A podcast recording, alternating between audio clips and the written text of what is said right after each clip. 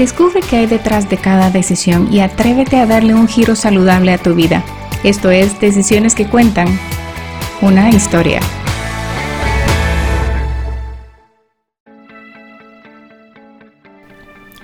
Muchos han escuchado hablar del ecofiltro y su fundador, pero muy pocos han escuchado la historia de salud que sucedió antes de que el ecofiltro se convirtiera en un emprendimiento social sostenible.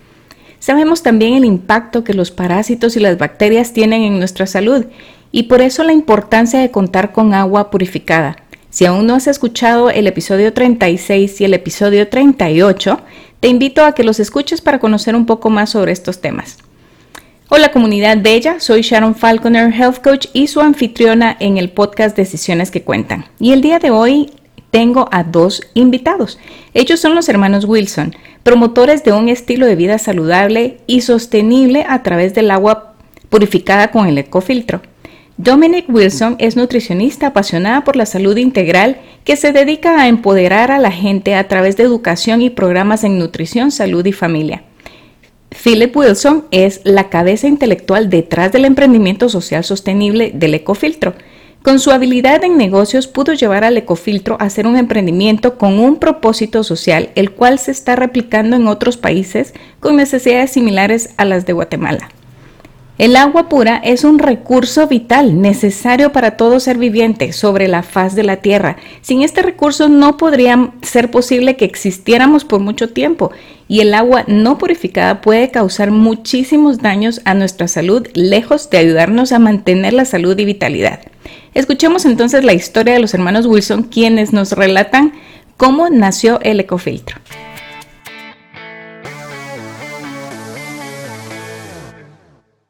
Hola Philip y Dominique, qué gusto tenerlos el día de hoy acá en el programa de Decisiones que Cuentan para hablar de un tema muy interesante que nos da salud a muchas personas y que sin eso básicamente no podemos sobrevivir. Así que les dejo el micrófono. Dominic, empecemos contigo, por favor. Preséntate y dinos eh, cómo fue que tú tuviste esta visión acerca de, lo del agua. Pues eh, recién salía de la universidad, me dieron mi primer trabajo.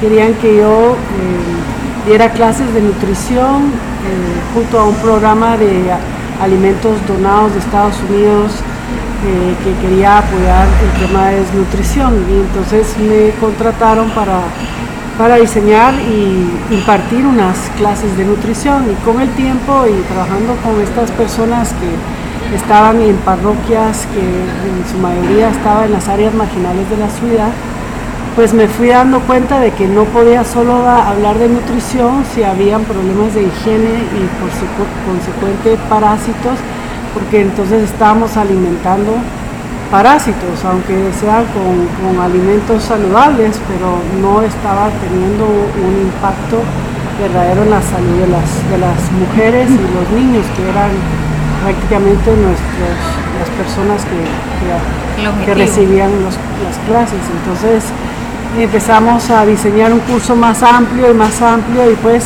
llega un momento en que uno uno tiene que empezar a recomendar cómo purificar el agua, porque puede ser una fuente muy saludable, pero si está impura, si está, eh, contaminada, pues te, causa todo tipo de problemas intestinales y diarreas y desnutre a la persona o al niño y cuando el niño es pequeño pues hasta la muerte puede causar. Entonces, ¿qué recomendar? Pues entonces empezamos a ver las opciones lo que en ese entonces, en el 88, se estaba recomendando eran las gotitas de cloro, que era barato, que era viable, pero veíamos que a las personas no les gustaba el sabor, igual con el agua hervida. Yo tengo una teoría que por eso se consume, consumía mucho fresco, café, porque el agua hervida en sí como que tiene un sabor no muy agradable. Eh, habían otras opciones de yodo que si los poníamos al sol, que se, se purificaba el agua, pero cuántas horas y todo era, eh, tenía sus, sus, problemas, ¿verdad? Nada, nada, nada podía ser, o sea, se, recomendaban todas las opciones y las personas escogían. Pero un día en una, esperando una cita, encontré el resumen de una investigación que hizo el licenciado Fernando Mazariegos, que era un químico biólogo de Icaiti. Y cuando me llamó la atención la portada porque decía filtros artesanales para purificación de agua. Y rápidamente lo empecé a leer y empecé a ver que habían estudiado 10 diseños y que había salido uno como el más efectivo y que era compuesto de barro, arena y acerrín y que había eh, en conclusión logrado purificar a nivel de laboratorio todo tipo de, niveles de E. coli, que es el mayor causante de diarrea en, los niños y en, los adultos. Entonces, inmediatamente me fui con ese resumen de esa investigación a buscar al licenciado Mazariegos, a conocerlo y hablamos y me dijo, sí, hace 10 años concluí esta investigación y pues aquí está engavetada porque... Qué pues, triste que estaba engavetada. no, no, no. Eso pasa a veces en estas instituciones como think tanks que logran eh, eh, eh, cosas muy interesantes, estudios con unos resultados, pero increíbles muchas veces como este pero no salen de estos think tanks, no salen de estos, ¿cómo le llaman?, organizaciones de, investigación. Entonces, pues ahí sí que fue providencial, pienso yo, que me, propuse buscar un financiamiento para ver si a nivel laboratorio era efectivo, pues hiciéramos una investigación científica a nivel de campo para ver si el, el filtro puesto en un hogar donde la fuente de agua era contaminada en un hogar de, de una persona de muy pocos recursos, que el nivel de higiene incluso era muy bajo por la misma pobreza, que si el filtro tenía los mismos resultados, que si podía impactar en purificar el agua y bajar la incidencia de diarrea en la familia. Y pues hicimos con un amigo que estaba en ese entonces en Harvard, me ayudó a hacer un diseño de un estudio eh, con grupos control en tres áreas del país, altiplano, costa sur y las periferias de la ciudad. Y después de un año, de cada 15 días, ir a hablar con las personas para ver eh, la incidencia de diarrea en los niños menores de 5 años, pudimos, eh, analizando todas las encuestas, ver de que en las casas que había filtro versus las casas de la misma aldea donde no había filtro, había disminuido en un más de un 50% la incidencia de diarrea en los niños. Entonces realmente fue un impacto. Vimos que era un impacto y un impacto pero grandísimo, ¿verdad? Porque muchas veces aunque usted eh, modifique una, una parte de la vida de la persona no necesariamente tiene un impacto tan, tan concreto, ¿verdad?, en la salud y en este caso, pues, eh, definitivamente, incluso la persona que nos, también me asesoró de la Universidad del Valle, que estaba en el departamento de parasitología, me decía, mire Dominique, eh, la causa de la diarrea en un niño es como un pie que está dividido en varios pedazos y tú no sabes qué tamaño del pie eh, es el, tema de agua contaminada. puede ser porque tiene parásitos, porque anda descalzo y se para en huevos de parásitos que de alguna manera entran a su cuerpo, puede ser por las moscas que se paran en la comida, puede ser tantos variables yo creo que te estás arriesgando a poner eso como una hipótesis de que la falta de agua pura es el mayor causante de la diarrea.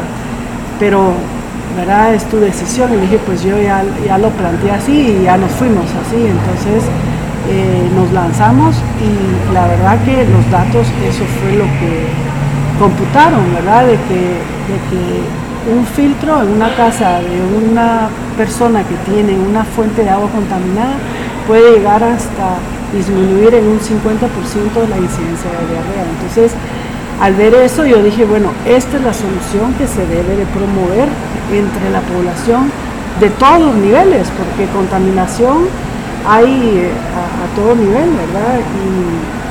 Y, pues eh, ya hicimos una reunión, invitamos a ONGs y muchas organizaciones que tenían que ver con salud para darles estos resultados.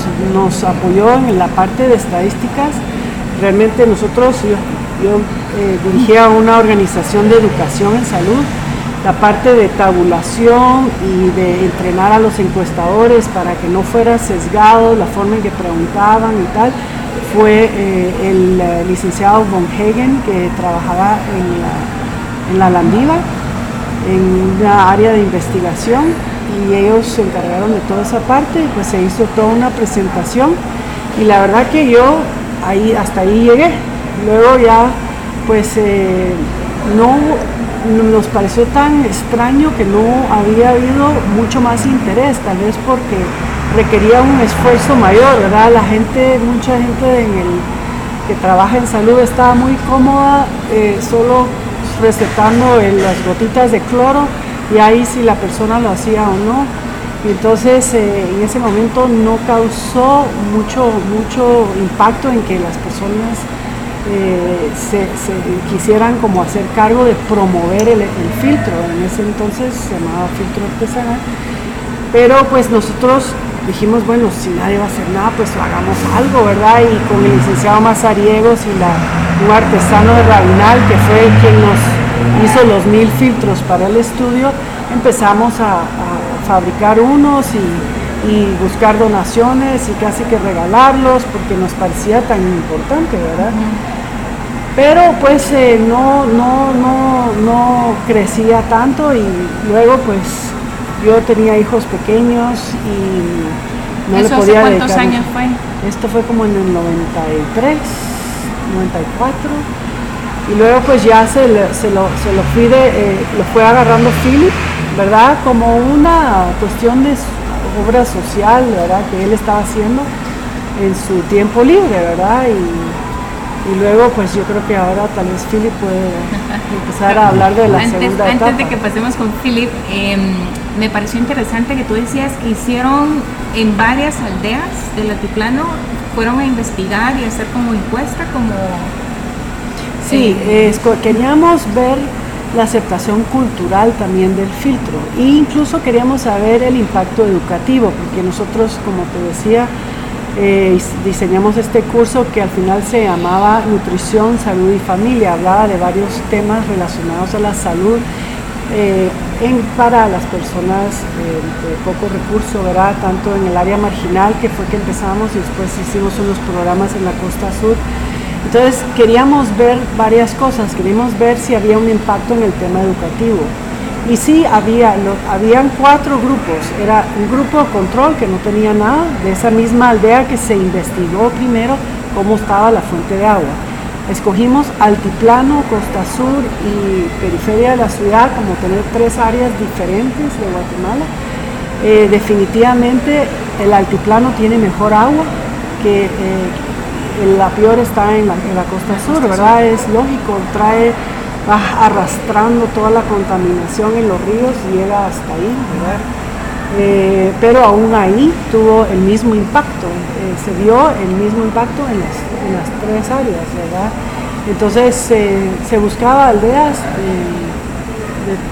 de necesitadas con ese problema de contaminación y, se iba a hablar con las personas, mire, queremos hacer esta investigación, vamos a formar estos grupos y, al azar se escogían las familias. Entonces se hizo 330 más o menos eh, filtros en un área del altiplano, otros 330 en, en la costa sur, en una aldea de la costa sur y eh, otros 330 en esta área marginal en la periferia de la ciudad. Entonces, sí, mil, más o menos mil filtros. O sea, fue sí una investigación eh, científica, ¿verdad? No, pues yo solo estudié nutrición, tengo una eh, licenciatura en lo que se llama nutrición comunitaria y pues yo quería hacer las cosas bien porque uno quiere promover algo que está seguro que funciona, ¿verdad? Entonces, eh, no era mi filtro, era el filtro que,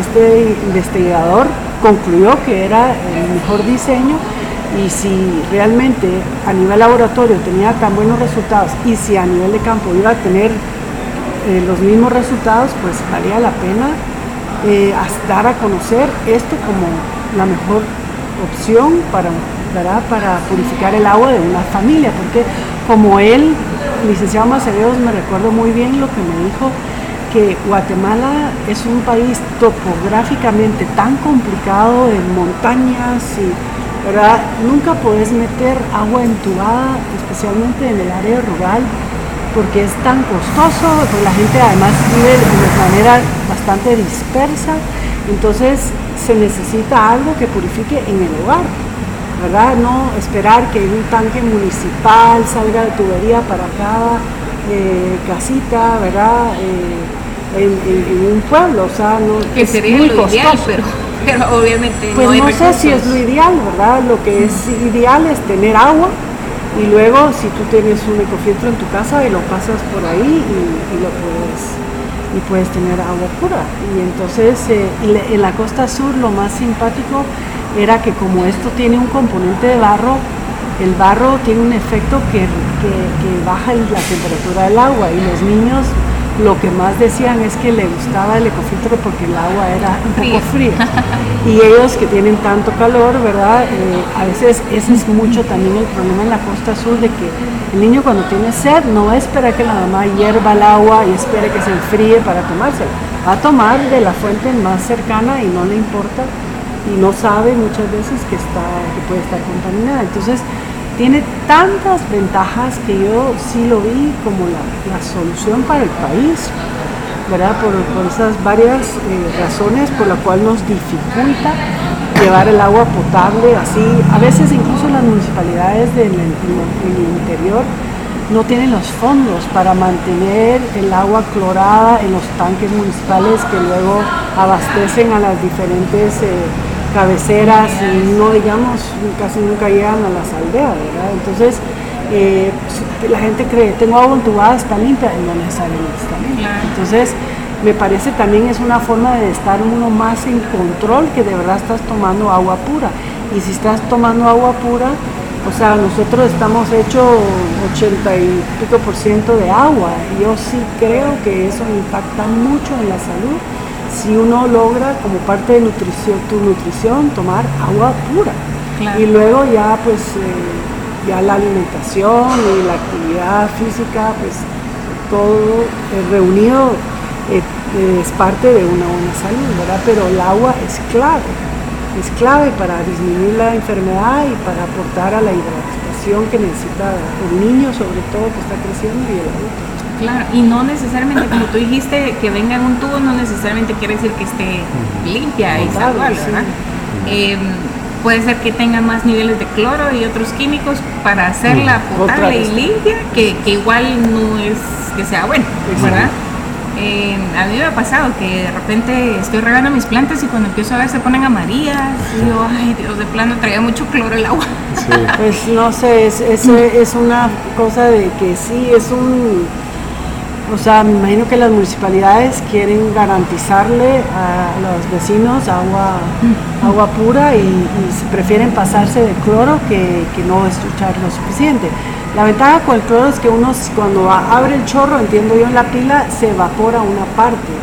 Entonces, eh, si uno siente que al agua trae mucho cloro, si lo llena en una pila, eh, se va evaporando ese cloro para ah, disminuir Incluso lo recomendamos en la ciudad, ¿verdad? Para que los, ecofiltros, para, que el ecofiltro quita bastante el cloro, ¿verdad? Pero, pero si usted puede sacar el agua de la pila para luego echarle el ecofiltro, así. genial. Y en estas oportunidades que estuvieron visitando las aldeas, el, aparte de hacer esta como estudio de nutrición y salud en, las, en el agua que estaban consumiendo estas ubicaciones, también era educar, ¿entienden? sí, había, en cada aldea había un grupo que recibía nuestro curso de nutrición, eh, eh, el nombre de nutrición, salud y familia, ¿verdad? Eran, clases de nutrición, de cocina, cómo comer eh, usando más hojas verdes, incorporando incaparina, otras cosas así de bajo costo, pero que pueden nutrir a la familia, especialmente la mamá embarazada, lactante, el niño, eh, higiene, rehidratación oral. Em, Eh, ¿Qué más? O sea, eran unas clases de planificación familiar natural, ¿verdad? Y, bueno, entonces se les daba esas, era un curso que duraba 40 horas, ¿verdad? el curso 40 estaba... Horas en, se podía hacer... ¿Cuánto tiempo? O sea, dependía cómo lo quería recibir las personas, ¿verdad? En algunos lugares se daban dos horas diarias de lunes a viernes y lo completaban en un mes, ¿verdad? Eh, como el, estudio duró un año, el, ecofiltro, podían hacerlo dos veces por semana, dependían de, la posibilidad de las personas de reunirse, ¿verdad? Entonces había un grupo que recibía la educación y sí disminuyó algo la incidencia de diarrea, pero no como el impacto que tuvo el filtro. Había un grupo que tenía el filtro, pero no tenía educación en, nutrición, en higiene, etc. Había otro grupo que recibió ambos, el filtro y la nutrición, eh, las clases de nutrición y higiene, y el grupo control que no recibía nada, que estaba ajeno, que no, quería, no interesaba participar, o, o realmente se escogieron al azar. Eh, creo que sí les dijimos al final a las personas del grupo control que nos daban su tiempo para contestar las preguntas cada 15 días para tener la referencia y todo, de que al final del, del año, si ellos quisieran, se les daba un filtro. Entonces, em, de ese modo, pues logramos que participaran, aunque en ese momento no pudieron recibir el filtro. Entonces, em, sí habían esos cuatro grupos y el, que analizó los datos en la Landívar, que era un estadista, dijo que el grupo de nutrición que tuvo la educación y el filtro, si veía las estadísticas, la tendencia que, estaba teniendo la curva, que sí tendía a que con el tiempo los cambios de hábitos iban a impactar estaban impactando favorablemente en disminuir la... El grupo que tenía los dos. Entonces, claro, eh, eh, los hábitos, como tú sabes que tú trabajas en esto del coaching, eh, no se cambian de un día a otro. Entonces, eso se ve más a largo plazo. Yo sí confío en que, y nosotros lo vimos, cuando dábamos estos cursos, lo hicimos por tres años, la fundación, la asociación por la cual yo trabajé en ese entonces, en las áreas marginales, veíamos, ¿verdad? especialmente las clases de cocina, las personas aprendían a a, recetas más saludables para y conceptos que, no conocían, ¿verdad? Que cómo hacer un suero casero cuando el niño empieza eh, con diarrea para no esperar dos, tres días cuando ya está deshidratado. Todas estas medidas juntas sí eh, mejoraban la nutrición de la familia y lo vimos después medible porque incorporamos un, programa materno infantil que se llamaba que los niños menores de tres años los llevaban mensualmente y los pesábamos les teníamos una gráfica que había diseñado un sacerdote misionero que tenías una nota de 1 a 10 de cómo iba avanzando el niño en el peso de acuerdo a su edad y veíamos cómo, cómo iban avanzando, ¿verdad? conforme imponían poniendo en práctica los conocimientos. Y entonces eh, sí, eh, sí impacta, pero requiere más tiempo. Lo que se veía que tenía un impacto inmediato era el tema del filtro para disminuir la incidencia de, diarrea por contaminación de agua. Qué lindo. ¿Y qué pasó con esos grupos que iban a enseñar y estaban apoyando? Pues la asociación tuvo un financiamiento de, de una ONG que lo conseguía de parte de la AID. Era un programa que duró tres años. Se logró que tres mil y pico madres recibieran ese, ese curso de 40 horas en todas las diferentes áreas marginales de la ciudad. Y lo que, bueno, se, eh, se terminó el programa em, y por lo menos pensamos nosotros en ese entonces cuando se acabó eh, que por lo menos enseñamos a pescar, ¿verdad? ya las personas se quedaron con esos conocimientos y estamos, pues, estamos muy satisfechos de que eso iba a, ayudarles en el futuro.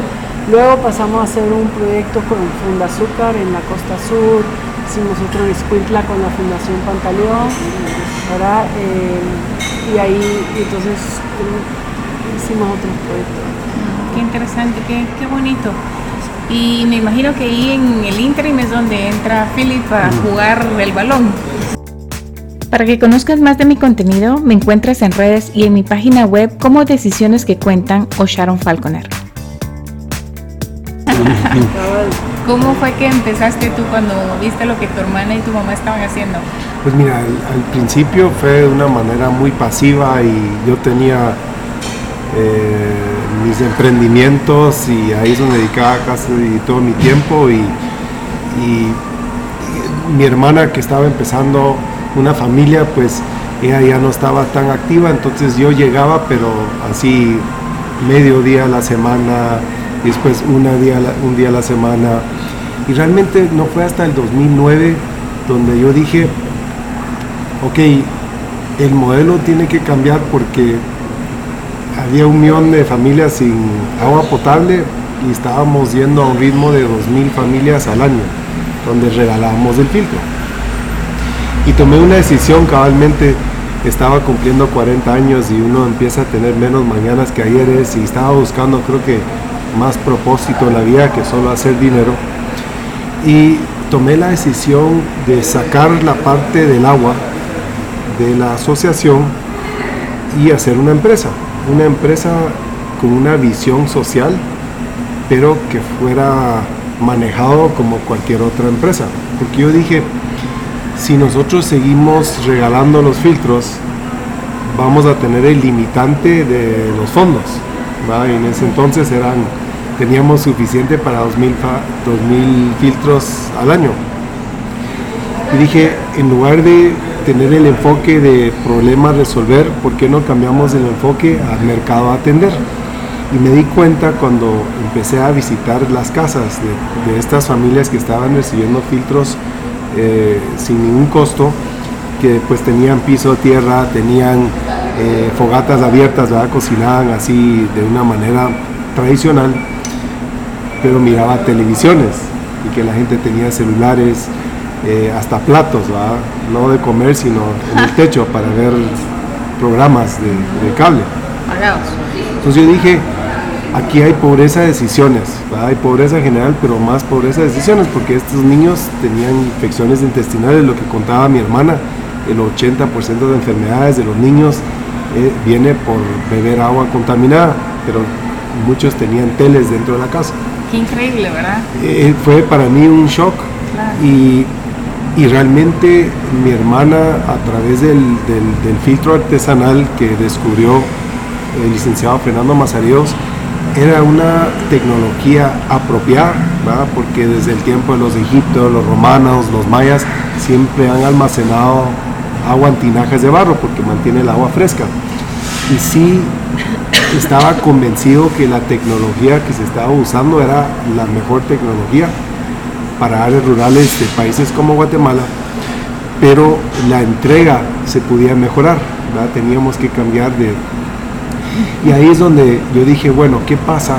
Las personas en la zona 14 de la ciudad de Guatemala pues tienen que tomar agua también, igual que una familia en, Santa Cruz, Quiché. ¿Qué pasa si desarrollamos modelos urbanos?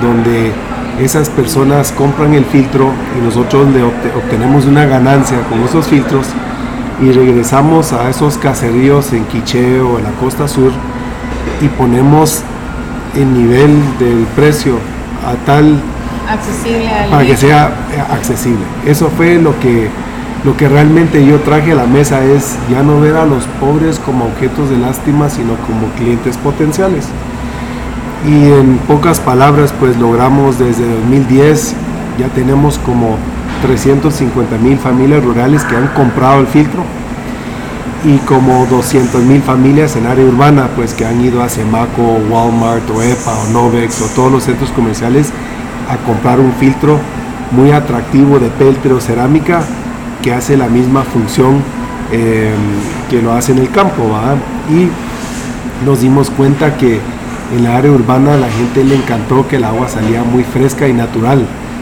y aparte que era un gran ahorro. Pero lo importante es que eh, logramos eliminar esa dependencia en donaciones y creamos un modelo donde la venta urbana subsidiaba lo rural.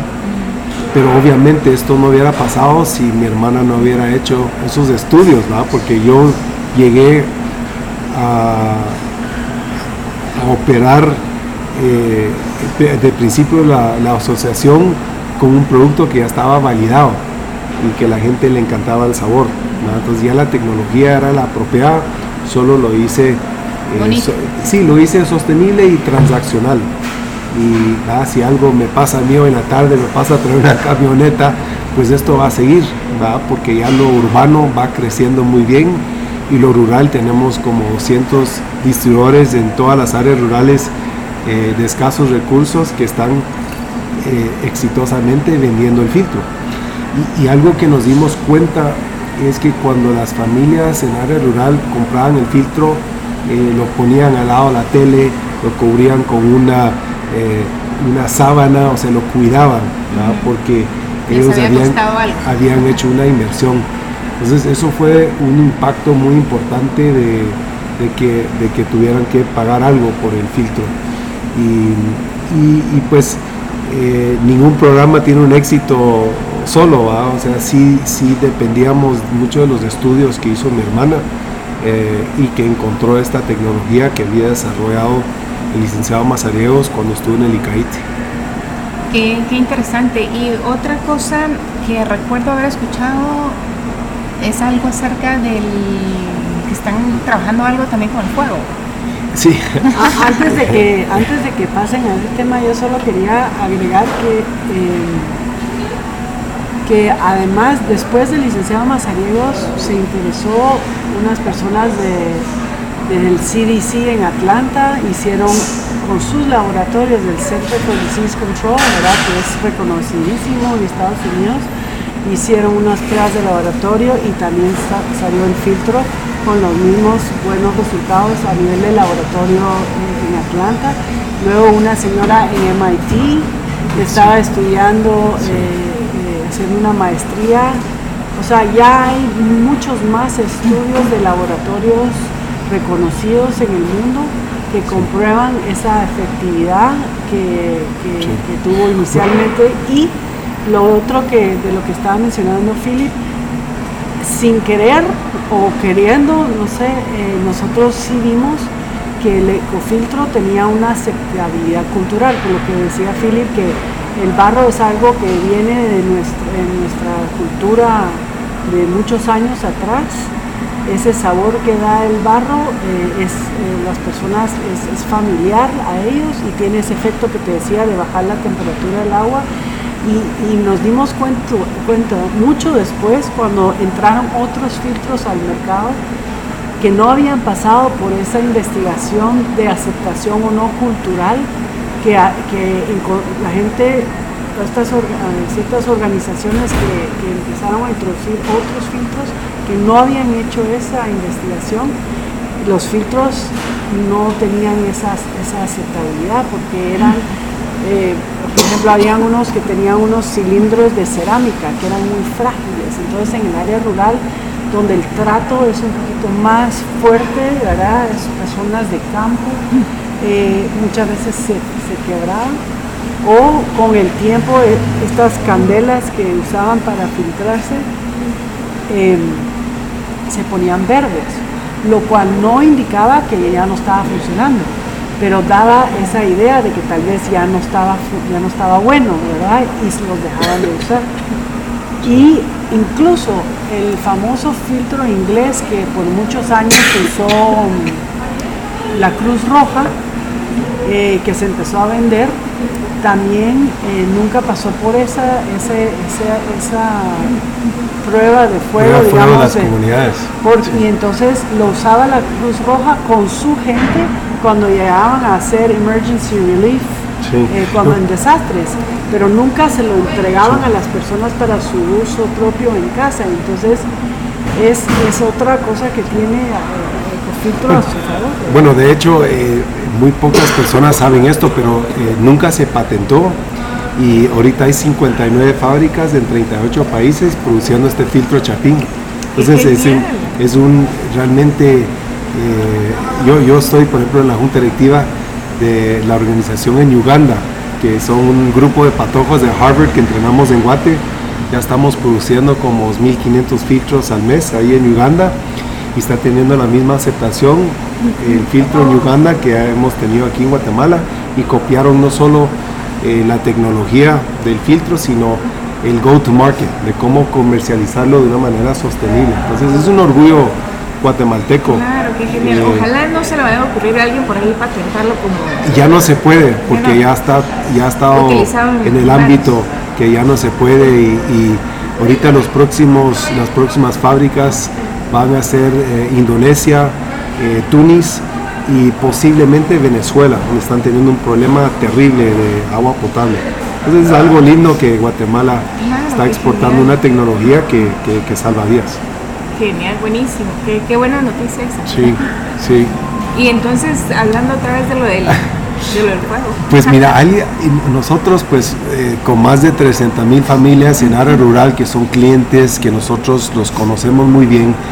eh, todos están cocinando así ah, con, pollotones, con el fuego abierto y eh, realmente las estufas mejoradas no han escalado, no han tenido mucha aceptación cabalmente por los temas culturales. eh, la gente eh, le gusta cómo cocinan tradicionalmente. Entonces, eh, hace como seis meses contraté una ingeniera a Estados Unidos porque estábamos duplicando la producción en la fábrica aquí en, en Antigua de Ecofiltro. Y ella me dijo, después de una semana me pidió una cita. Y se la di y me dijo, mira, estoy impresionado lo sencillo que es el ecofiltro. Acabo de regresar de una consultoría en India donde desarrollaron eh, una parrilla básicamente eh, tecnificada que sencillamente solo tenés que poner la leña encima de la parrilla y disminuye eh, la cantidad de leña que tenés que usar eh, para cocinar 36%, elimina el 95% del humo. Y yo dije, no puede ser. Eh, entonces encontré una manera de producir 30 aquí en Guatemala. Encontramos 30 familias en área rural. Todos dijeron que estaban eh, comprando mucho menos leña. Hicimos el estudio, salió 37% disminución en leña. Y toda la gente nos decía, ahora cuando cocino no, no me arden los ojos y cocino más rápido.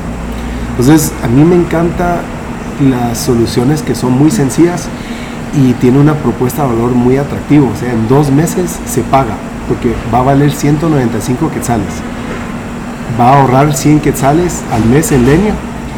Se pagan dos meses y dura cinco años. Entonces el impacto se puede hacer rentablemente porque se puede entregar a un precio mucho más eh, alto de lo que va a costar producirlo y entregarlo. Y eso es increíble porque la diarrea en mi tiempo, en el 90, y- ¿qué te decía? 3, 87, 93, siempre la causa número uno de muerte era eh, por diarreas. Y la causa número dos De era ajá, las IRS, que le llamaban infección respiratoria. sí, sí. eh, IRA Y- agudas. y- Y, eso impacta eso. Sí. Entonces ambas cosas Sí. sí, sí. Entonces ahorita lo lanzamos, Ecofuego, eh, vamos a hacer un lanzamiento masivo en junio. Eh, se desarrolló en India y la persona que lo desarrolló aseguró que nadie lo puede patentar, porque así como el licenciado Mazareos dijo esto es demasiado importante para la humanidad, esta persona en India dijo lo mismo. Entonces Guatemala va a ser el primer mercado donde se hace la prueba masiva y yo estoy feliz porque al final yo ahorita en esta etapa de mi vida pues quiero seguir siendo emprendedor, pero un emprendedor con una visión social, Claro, porque con propósito. es casi que egoísta, uno se siente tan bien ayudando a los demás Claro. y yo pues estoy aplicando lo que he aprendido como emprendedor, pero con una meta social y el ecofuego pues va en la misma en el mismo camino que ecofiltro pues de, de mejorar las vías y que yo creo que todas las empresas pueden tener ese impacto y, y creo que esas van a ser las empresas más exitosas porque la gente también quiere comprar productos de empresas que están tratando de mejorar la sociedad. Claro, buenísimo. Y entonces esto consiste en una parrilla. Es una parrilla de acero inoxidable 3 milímetros, eh, tiene eh, hoyos en ciertas partes, lo que hace es crea una convección, o sea, eh, hace que haya más oxígeno al momento de prender el, fuego con la leña. Y eso hace que queme mejor la leña de una manera más, eficiente, y elimina el humo. Entonces no, no cambias la manera que la gente cocina, que es el problema con las estufas mejoradas, que paran como eh, bodegas y, o mesas, a la gente no los usa porque tienen que cortar la leña eh, de diferentes maneras, eh, son muy costosos, cambia la manera que uno cocina y eso nadie quiere cambiar esos hábitos. y, si es, esta parrilla lo que hace es hace que la leña sea más eficiente, Al, momento de estarse utilizando. quemando, sí. Pero al mismo tiempo reduce la cantidad de humo. Así es, porque quema mejor.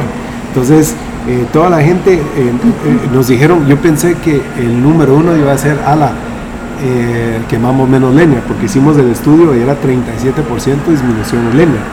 Pero dijeron número uno, ya no me arden los ojos. Cuando, cada vez que cocino me arden los ojos, ahora con el ecofuego no arden. Y el número dos era cocino más rápido. Lo que antes le tomaba una hora y 15, ahora le tomaba 45 minutos. Entonces hay más eficiencia en cocinar y pues el impacto económico es lo que hace que uno pueda cobrar 195 quetzales en nuestro caso, que se pague rápido, en dos meses o menos. Entonces uno puede operar una empresa social rentablemente a esos precios y puedes escalar. Nosotros sabemos que hay 2.2 millones de familias que cocinan de una manera ineficiente, con, fuego abierto. Y ahora con esta... Eh, eh, con el ecofuego pues la gente va a poder cocinar de una diferente manera sin cambiar la manera que siempre han cocinado. Qué genial. ¿Y esto se usa solo con leña o se podría eh, utilizar con algún otro? Solo con leña. Es para leña que es la manera que la madera, la mayor cantidad de... se podría usar con carbón también, la verdad, porque lo que estás haciendo es metiéndole más oxígeno para que queme mejor. Pero la mayor cantidad de familias todavía cocinan con leña. Guatemala, no lo saben muchas personas, pero es de, las, de los países que más quema leña per cápita en el mundo. Estamos entre los primeros tres, que es, una tristeza. Con el ecofiltro pues estamos eliminando el agua, entonces estamos reduciendo 21 eh, libras al día de leña que la gente usaba antes al hervir agua. Pero ahora la combinación de ecofiltro con ecofuego pues es una disminución muy grande de, leña y es bueno para el medio ambiente, para la salud de las personas. Y si se pudiera usar con carbón sería mejor. Sí, sí, pero todavía no se ve tanto uso de carbón en área rural, en los lugares más pobres del país. Es leña que compran o, van y cortan árboles.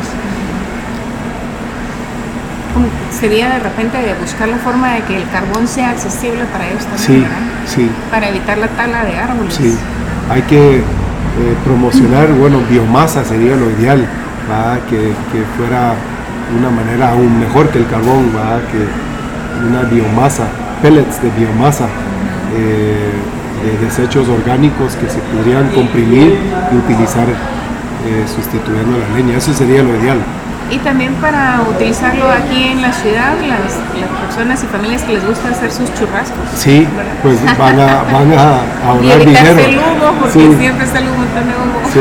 en los churrascos. Pues qué genial, me parece increíble este impacto que puede tener la sociedad de Guatemala a ese nivel, tanto en salud como en el recurso de la tala de árboles. Sí, ¿verdad? Porque es, es increíble, cada vez hay menos árboles y para que crezca un árbol al nivel de esos tiene que pasar muchísimo. Una mi amiga que una mi prima que trabaja en una fundación para los niños quemados diría también pues que es una forma de, ir evitando esas quemaduras, que es algo más, más eh, ¿cómo se dice? Eh, controlado el fuego, me imagino, ¿no? Sí, sí, en un lugar más pequeño, sí. Buenísimo. Y ahora una pregunta que le hago a todos mis invitados. Se les voy a hacer en general a los dos y contestas primero tú, Dominic, y luego tú, Philip. Eh, es básicamente cuál es el legado que desean ustedes dejar a la gente que les han conocido en algún momento de su vida. Pues eh, con uno va pasando por la vida y, creo yo que si puede dejar una educación en conocimientos útiles o el alcance a, instrumentos como el ecofiltro que les beneficia a su familia, pues creo que uno fue útil para esas personas y ese es el camino de la vida. Si Dios le da unos talentos que, le puede... Que puede uno usar para ayudar a otros, pues creo que es lo más importante que, su, su, estancia en por, este, por este camino de la vida. Qué lindo, qué lindo, qué lindo. Pues yo creo que el ejemplo de servir y cómo eso le da una muchas bendiciones, mucha felicidad eh, y que dar el ejemplo de que así como los árboles no comen su propia fruta, la naturaleza de todos nosotros es de dar y tratar de ser ese testimonio que vivir una vida de servicio, de ayudar a los demás, te da una vida de mucho propósito, de mucha felicidad y realización. Satisfacción, ¿verdad? Sí. Claro, sí, es increíble, qué lindo. ¿En redes o cómo los contactan? ¿Cómo conocen más acerca de ustedes? Ah, pues eh, ecofiltro.com, ahí está toda la información eh, de, nuestra misión. Eh, en redes, en Facebook, Ecofiltro GT, ahí nos pueden seguir. nosotros tenemos un programa muy fuerte, programa escolar, donde muchas personas adoptan escuelas y donamos un ecofiltro por aula, uno en la cocina. Tenemos más de 4.300 escuelas. O sea, hoy hay más de 850 mil niños tomando un ecofiltro en la escuela.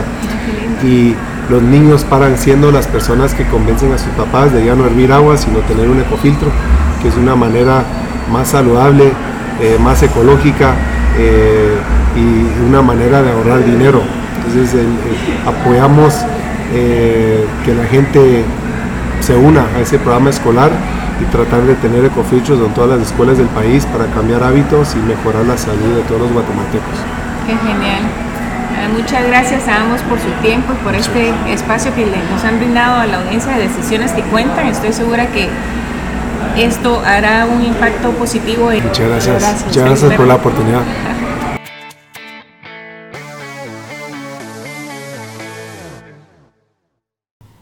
El agua es un recurso vital y nos sirve para poder limpiar nuestros órganos de toxinas que acumulamos a través de la comida y productos químicos que utilizamos en nuestra piel. Eh, mucha gente apenas si toma un par de vasos de agua al día. Hoy te dejo una fórmula que te puede ayudar a definir una cantidad adecuada de consumo y esta consiste en, en tu peso corporal en libras dividido entre 16 y esto será igual a la cantidad de vasos de 8 onzas de agua que debes consumir.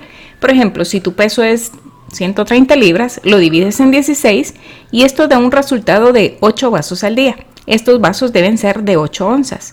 No es bueno el exceso de consumo de agua tampoco, porque entonces no le das oportunidad a tu cuerpo de absorber los nutrientes necesarios de los alimentos, debido a que el agua lo filtrará, básicamente como que los barre, muy rápido debido al excesivo consumo de este líquido. Así que toma agua con moderación.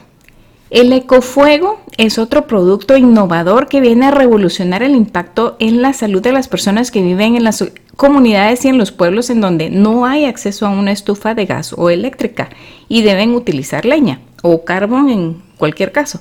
Este innovador producto ayudará a evitar o minimizar muchas enfermedades respiratorias y pulmonares producidas por el humo.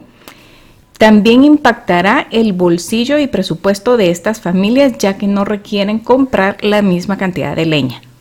Si te encanta la aventura del emprendimiento y te apasiona poder ayudar a otras personas, toma como ejemplo a los hermanos Wilson para lograr una visión con propósito.